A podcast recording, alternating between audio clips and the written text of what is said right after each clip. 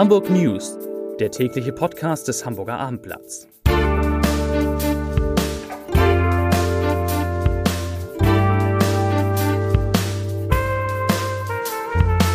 Hallo, moin, moin und herzlich willkommen.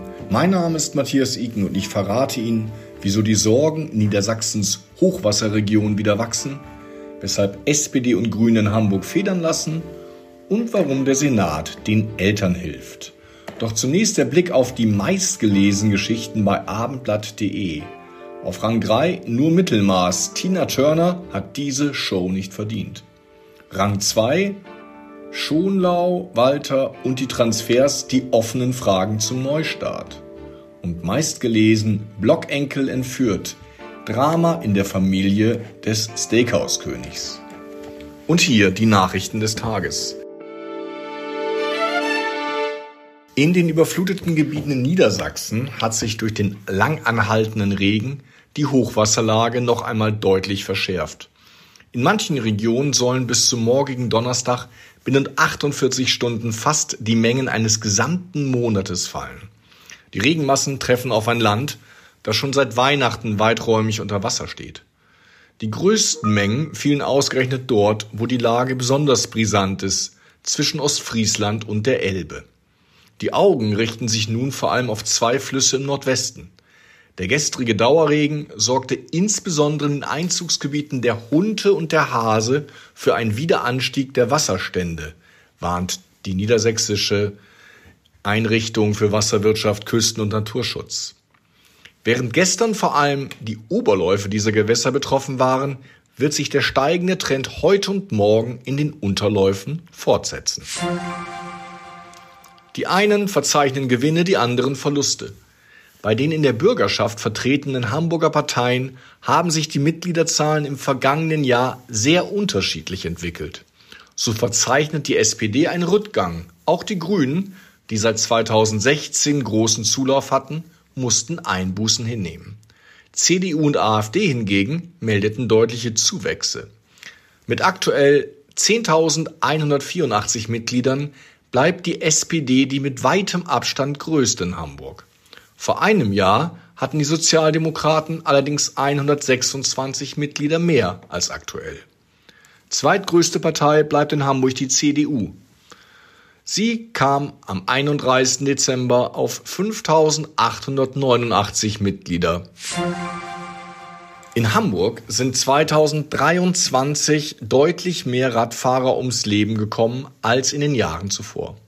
Verkehrssenator Agnes Tjax will daher der Sicherheit, die Sicherheit für den Radverkehr weiter ausbauen.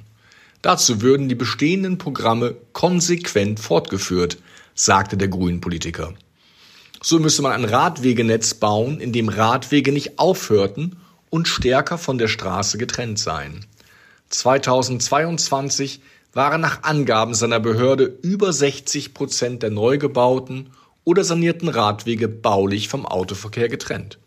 Zudem sagte Tjax, wir werden keine Radstreifen im Mittellage neu planen. Nach Angabe der Polizei starben im vergangenen Jahr neun Radfahrer bei Unfällen in Hamburg. In den drei Jahren zuvor waren es jeweils drei. Aufgrund hoher Lebensmittelpreise und steigender Arbeitskosten steigt der Höchstpreis für ein Mittagessen an Hamburgs Schulen um 10 Cent auf 4,90 Euro. Caterer dürfen aber weiterhin nur maximal 4,35 Euro pro Essen bei den Eltern abrechnen. Die Differenz übernimmt die Stadt, teilte die Schulbehörde am Mittwoch mit. Die Kosten bezifferte sie auf rund 8 Millionen Euro im Jahr. Insgesamt stiegen damit die staatlichen Zuschüsse für die jährlich ausgegebenen rund 16 Millionen Mittagessen auf mehr als 50 Millionen Euro. Schulsenator Thies Rabe sagte, der maximale Preis für ein schulisches Mittagessen werde auf 4,90 Euro erhöht, um die nach wie vor hohen Kosten bei den Caterern zu kompensieren.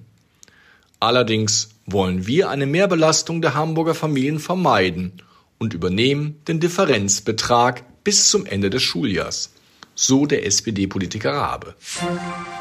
Der seit Monaten weitgehend stagnierende Hamburger Arbeitsmarkt ist auch im Dezember nicht vorangekommen.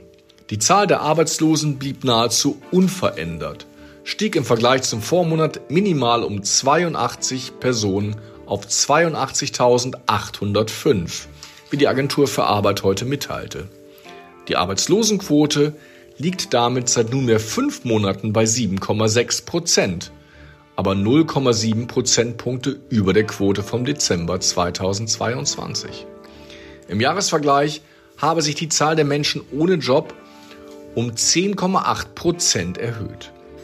Die Statistik bezieht sich auf Daten, die bis zum 13. Dezember erhoben wurden.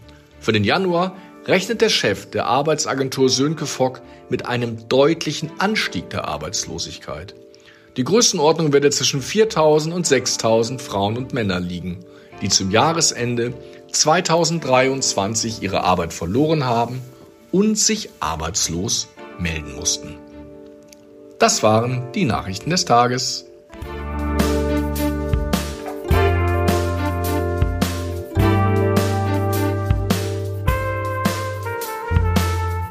Weitere Podcasts vom Hamburger Abendblatt finden Sie auf abendblatt.de slash podcast.